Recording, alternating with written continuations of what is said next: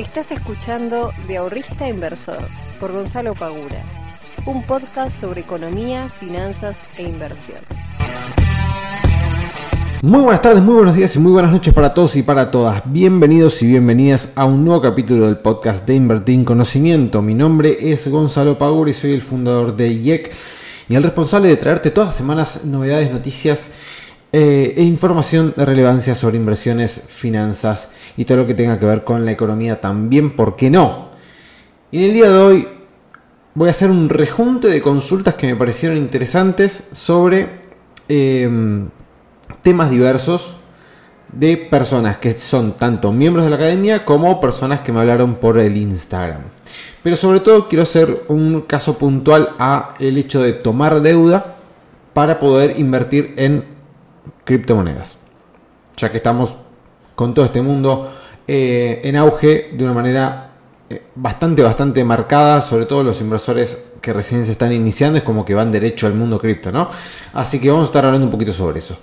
Em, primero que nada, ayer estaba leyendo eh, algo que me llamó la atención, de que el Banco Central recompró todos los dólares que vendió en el 2020 y que estamos a 10 millones de poder llegar a los 40 mil millones de dólares de vuelta de lo que es el balance del Banco Central. No obviamente en 40 mil millones líquidos, netos eh, de dinero, pero digamos en el total quedaría este, con unos 40 mil millones de dólares el Banco Central, lo cual es una buena noticia el hecho de que hayan podido comprar gracias a estos meses de, paz en lo que fue el tipo de cambio, que hayan podido recomprar todos los dólares que se vendieron en el 2020 y que cada vez se vayan agrandando las, em, la base ¿sí? que puede llegar a tener el, el, Banco Central. Ustedes tengan en cuenta que la cantidad de dólares que tiene el Banco Central es lo que después le va a dar, le va a dar poder de fuego o no.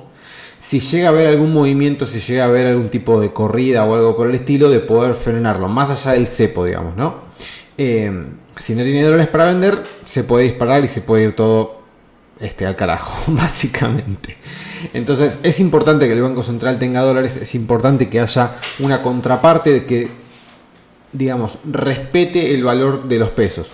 Supuestamente algunos dicen que el peso debería estar un poquito más eh, depreciado, que ya debería haberse depreciado un poquito más. La verdad es que no hice mi propio análisis como para saber si esto debe ser así o no, pero bueno, lo bueno es que gracias a este, este tiempo de paz cambiaria que estamos viviendo, el Banco Central pudo recomprar todos esos dólares que tuvo que vender. Así que eso es una buena noticia desde el lado económico. Obviamente que el tema COVID está cada vez más fuerte, 20.000 casos o 20 y pico mil de casos por día, la verdad es una barbaridad. Eh, así que esperemos que no, no, no volviera a la fase 1 como, como fue en el 2020, porque sería realmente dramático, no solamente para el día a día de la vida, sino para todos los comerciantes que bastante golpeados ya vienen. Bueno, a ver chicos y chicas, tema bolsa, vámonos derecho a la bolsa. Ayer una cosa em, que me dijo una, una seguidora del Instagram que em, se lo quiero transmitir, lamentablemente le hackearon la cuenta en la cual ella tenía los bitcoins. Em, si no le entendí mal, evidentemente le hackearon el mail y por, eh, por el mail pudieron lograr entrar a su cuenta este, del exchange. Em, y obviamente se transfirieron los bitcoins. Y como nosotros sabemos, las eh, operaciones en criptomonedas son irreversibles. Eh, por eso siempre se alerta tanto que te dicen, che, cuando te transfieras bitcoin de una cuenta a otra, por más que sea tuya, fíjate que esté bien todos los números y letras de la wallet, porque si no, o lo mandás a la nada misma o se lo mandás a otra persona. ¿Ok? Y por más de que vayas después al exchange y le digas, che, me equivoqué en la letra, mala suerte, hermano. Mala suerte. Ya está, te equivocaste, perdiste. No tenés un ente que lo regule, no tenés una CNB, no tenés un banco este, central, no tenés una bolsa de valores, no tenés nada un poco esa es la gracia también. Eh, entonces no tenés a quién reclamarle. Le podés reclamar al exchange de que te hackearon, lo que sea, pues por un abogado, lo que fuere. Este, vas a tener que pelear, vas a tener que hacer 1.400 millones de vueltas para ver si puedes recuperar ese dinero, eh, pero la realidad es que es bastante complejo, bastante complejo el tema, dado que no hay nada centralizado, no hay a quién reclamarle. Entonces, por seguridad, por favor, pongan todas las medidas de seguridad posibles para que entrar a su cuenta sea lo más difícil que se pueda si tienen que mandar un mail de verificación y si aparte del mail les tiene que llegar un código al celular y si aparte de eso les tienen que, no sé, resolver una ecuación matemática, por decir cualquier cosa, todo lo que puedan poner, pónganlo. Eh, es la primera persona que se me acerca a decirme esto. Eh, no se me han acercado otras personas, pero si le pasó a una, le puede pasar a cualquiera, o sea que tomen todos los recaudos posibles traten de poner todas las trabas posibles como para que esto no suceda, porque de vuelta, si llega a suceder, es muy difícil, es muy difícil y quizás les tome mucho tiempo poder recuperar eso que, que, perdieron. Así que por favor tomen todas las medidas de precaución.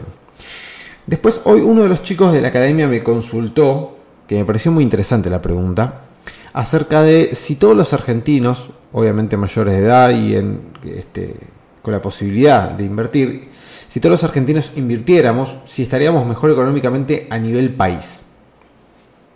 Eh, es una pregunta que la verdad que nunca me la había, nunca me la planteé, digamos. Em, pero pensándolo, si todas las personas pudiésemos o estaríamos invirtiendo en la bolsa, eh, si la economía estaría mejor o no en función a lo que es economía país, em, la respuesta es que no. Que haya mucha gente invirtiendo, o sea, que haya que todos los argentinos tengan el conocimiento financiero y estén invirtiendo su dinero en la bolsa, no es o no quiere decir que necesariamente a la bolsa le tengan que ir bien. O sea, pensemos la bolsa, supongamos que la bolsa solamente son las acciones, no son las empresas que cotizan en bolsa. Si todos los argentinos mayores de edad invirtiéramos en la bolsa, tranquilamente a las empresas les podría estar yendo mal. O sea que si todos invirtiéramos en acciones argentinas y a la bolsa le da mal, a todos nos va mal. ¿Sí? Estaríamos perdiendo dinero. Entonces, que todos invirtiéramos estaría buenísimo porque le daría mucho más volumen, le daría mucha más profundidad al mercado, pero también necesitaríamos un montón de otras cuestiones como para que al país le vaya bien en conjunto. Para que al país le vaya bien en conjunto tenemos que bajar la pobreza, tenemos que aumentar la educación, tenemos que mejorar la calidad de los servicios, tenemos que mejorar la competitividad de las empresas, tendríamos que mejorar también el acceso al mercado de capitales para las empresas, porque hoy, por ejemplo, tenemos un mercado de capitales muy chico, no solamente en concepto de volumen. De todas las empresas que están en Argentina, solamente aproximadamente en la bolsa están cotizando unas 100 empresas, nada más. O sea que es muy chico, es muy poco relevante como para decir, bueno, y si todos invirtiéramos plata, y obviamente habría un cambio, estaría genial, pero no necesariamente al país le iría bien porque mucha gente invierta en la bolsa. Si no, fíjense, por ejemplo, países ya con bolsas muy importantes, muy desarrollados, eh, que también tienen sus crisis. ¿Qué sé yo? Estados Unidos tuvo su crisis, Inglaterra, Europa, o sea, Europa en su conjunto han tenido sus crisis, eh, y son países que tienen bolsas mucho más grandes, mucho más importantes que un, y que una gran cantidad de personas que habitan esos países invierten activamente en distintos valores, en distintos activos financieros dentro de sus mercados. Entonces, em, invertir en la bolsa, que mucha gente invierta en la bolsa, no necesariamente es este, una medida de que al país le iría mucho mejor económicamente, que todos estaríamos económicamente mucho mejor estaríamos económicamente mucho mejor si todos invirtiéramos y si a la bolsa le va bien, si a los activos en los cuales estaríamos invirtiendo les va bien. Eh, que igualmente sería súper, súper em, productivo que todas las personas que tienen la capacidad de invertir lo hiciéramos. De esa manera habría un montón de capital ocioso que está hoy en día dando vueltas por ahí, eh, invirtiéndose, yendo a productividad, poniéndolo en el sistema financiero, sería mucho más provechoso, eso seguro, pero no necesariamente estaríamos mejor como país. Habría que arreglar un montón de cosas eh, como para que en el largo plazo o en el corto, mediano y largo plazo al país le vaya bien. Bien, y la última de las cuestiones, y quizás la más importante de estas tres que estaba mencionando, es el tema de, la, de tomar deuda para poder comprar o invertir con mayor capacidad en criptomonedas. Eh, si nosotros miramos los rendimientos que vienen teniendo las criptomonedas en estos últimos o en estos primeros cuatro meses, solamente para tomar este año, 2021, uno diría, ¿por qué no tomé deuda? ¿Por qué no me endeudé hasta la manija? La ponía toda en criptos y chau. Y hoy tendría 3, 4, 5, 6, 7, 8 veces más que en ese momento. Viéndolo para atrás parece muy fácil la decisión, muy obvia, eh, porque han tenido rendimientos no solamente el Bitcoin y este y Ethereum o no sé o, la moneda de Binance, eh, no solamente las monedas más relevantes del mercado, sino que hay un montón de altcoins atrás que están teniendo rendimientos realmente muy muy importantes. Ahora, yo le voy a contar una experiencia propia. Yo en un momento, ya hace varios años atrás, eh, existían las criptomonedas, creo.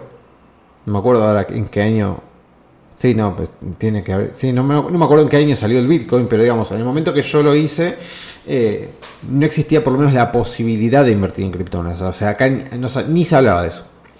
Eh, y en su momento yo saqué un préstamo para poder invertir más en esta cuestión de uno cuando empieza a tomar eh, cierta confianza, cuando empieza a tener operaciones ganadoras, cuando empieza a tener cierta experiencia, em, empieza a, obviamente, hacer unas cuentas medio, medio estúpida, que es, uy, si hubiera puesto tanto, ¿cuánto hubiera ganado?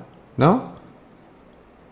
Por ejemplo, no sé, ahora recién ayer, ayer cerré el 75% de lo que tenía en, en BNB, la moneda de Binance. ¿No? Le había comprado a 255 dólares, si no me equivoco. Y la vendí ayer a 200, ah, perdón, a 560 dólares, si no me equivoco, sí, 560 dólares. Estamos hablando que le saqué un 120%. Una bestialidad. 120%, eh, dije, bueno, cierro el 75% de la, de la posición dejo un 25 por si sigue subiendo un poquito más, pero me hago de la ganancia que yo obtuve, un 125%, es un porcentaje muy grande. Em, entonces, yo podría hacer la cuenta tranquilamente, decir, che, ¿y si hubiera puesto 10 mil dólares? ¿Y si hubiera puesto 20 mil dólares? ¿Y si hubiera puesto 30 mil dólares? Y así podemos seguir jugando todo el día, ¿no? Bueno, entonces, cuando nosotros caemos en esas cuentas que son estúpidas realmente, porque no tiene sentido estar pensando en cuánto podríamos haber ganado sí. Es como, no sé, es como decir, eh, no sé, es como que, vayas a, la parada del colectivo, te roban y dices, uy, si hubiera salido cinco minutos antes, eh, no me hubiera pasado. Eh, si hubiera, no sé, si me hubiera tomado el bondi hace 30 minutos, llegaría más temprano. Y bueno, sí, sí, obvio. Entonces, si nos ponemos a pensar en el y sí, y bueno, nos podemos quedar todo el día dándonos cuenta de todas las posibilidades que o dejamos pasar eh, o no. Bien. Ahora, ¿sirve de algo? No, realmente no sirve de nada, porque si nos ponemos a entrar en ese juego, lo único que vamos a hacer es gastar tiempo en decisiones que no tomamos en su momento y que muy probablemente no tomemos tampoco en el futuro. ¿Ok? Muy probablemente. Puede ser que sí, puede ser que no, pero muy probablemente tampoco las tomemos en el futuro. Porque, digamos, si vos tenés 10 mil dólares en cartera, por decir un número X, y no pusiste all-in a Binance, decir, bueno, ¿sabes qué? Toma, te pongo 10 mil dólares en BNB y chau. Pongo 1000. Si no pusiste 10, teniendo 10 y pusiste 1000, es porque no te daba para poner 10. Después pueden decir, bueno, no te daba, eh, no sé, no te daba el cuero, tuviste miedo, no tenías la confianza suficiente, lo que sea, lo que sea. Pero si tu ahorros de toda la vida, por decir cualquier cosa, son 10 mil dólares, y no pusiste 10 mil dólares, pusiste mil, y le sacaste un 120%, si te pones, uy, ¿por qué no puse los 10 mil? Y bueno, evidentemente por algo no los pusiste. Si no, lo hubieras puesto, ¿no? O te daba miedo, lo que sea, no importa por qué, no lo hiciste. Y muy probablemente el día de mañana, ahora que tenés 11 mil y pico de dólares, tampoco lo vayas a hacer. Tampoco lo vayas a hacer. Porque uno dice, bueno, no lo hice en ese momento, pero ahora eh, la próxima lo voy a hacer. Mentira, es muy... A ver, es realmente muy difícil, pues genera eh, una, una especie de paralización. Es realmente muy difícil poner todo tu dinero en un solo activo cuando sabes que si te llega a salir mal, si por esas casualidades de la vida, en vez de subir, empieza a caer, te va a transpirar la gota gorda por el costado de la frente, por la nuca, por todos lados, y lo más probable es que si empieza a caer un poquito y en vez de 10 mil dólares ahora tengas 9 mil, te tientes y termines cerrando la operación. Y cuando cerras la operación después sube y hubieras tenido 14 mil dólares. Y esto es, esta es la historia de la vida de todo, eh, todo inversor cuando empieza a hacer números desfachatados que realmente no va a tomar decisiones en función de eso. Eh, ¿A qué voy con esto y qué tiene que ver con el tema de la deuda? Que si ustedes sacan, por ejemplo, un préstamo de vamos a tirar cualquier número, 500 mil pesos para poder invertir en criptomonedas, em, ¿vas a poner los 500 mil pesos a invertir en criptomonedas? O sea, si vas a sacar 500, poné los 500. Si no, no saques 500. ¿Me explico?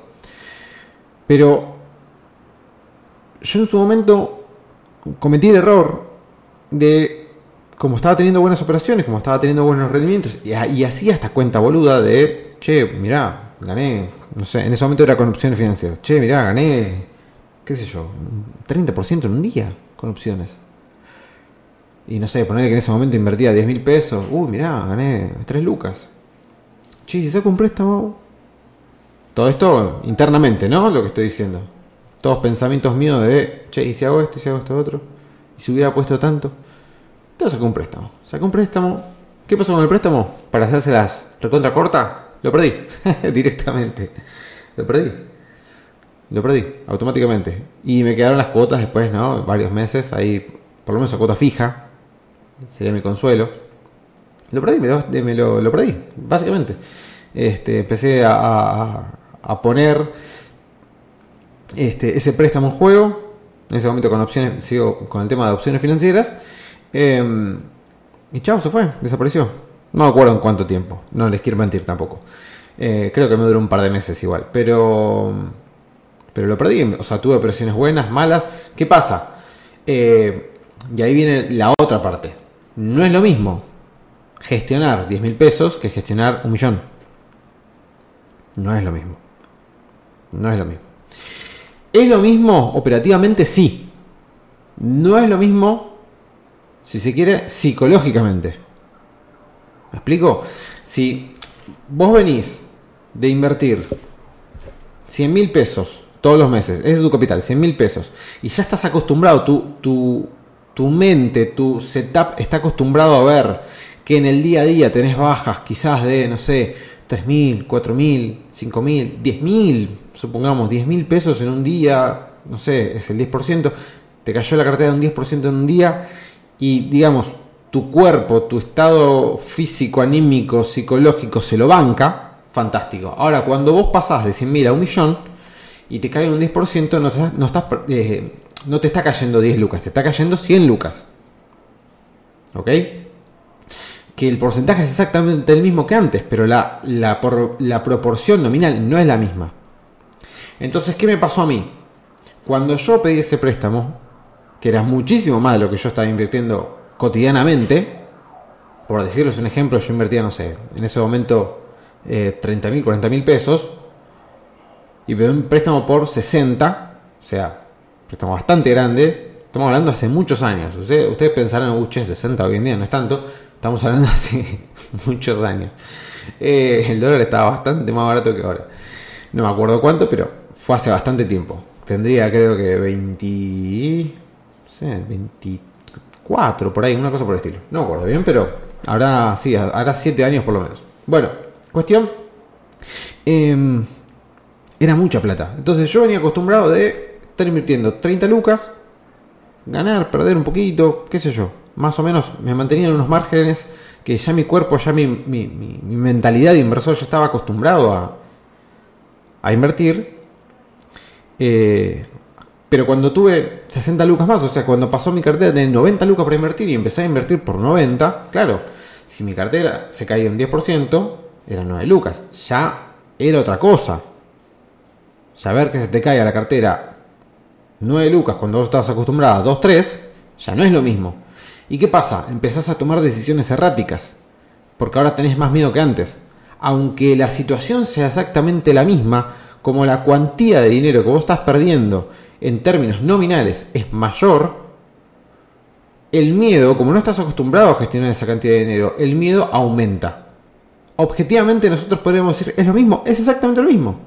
No tendríamos que cambiar nuestro eh, panorama de decisiones en función de esto porque es exactamente lo mismo.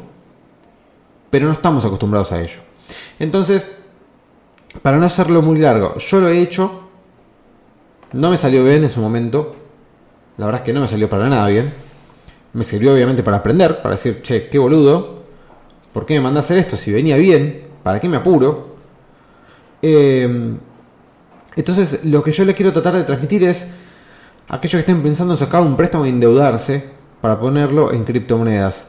Eh, ¿Voy a hacer que ganen? Sí, puede ser, pero puede ser que pierdan. Entonces, siempre tengan esa variable bien presente y tengan en cuenta también esto que les acabo de mencionar, de que si ustedes están acostumbrados a invertir X cantidad, ustedes están acostumbrados a invertir 100 mil pesos y ahora sacan un préstamo por 500 lucas, y si tienen la mala suerte de que al día 2, después de que ustedes ponieron eh, pusieron perdón, las 500 lucas a invertir en X criptomoneda, se les cae un, no sé, 20%, se les van a caer las lágrimas de dolor y se van a querer pegar la cabeza contra la pared 400 millones de veces y muy probablemente, como ahora están invadidos por el miedo, empiezan a cometer muchas malas decisiones.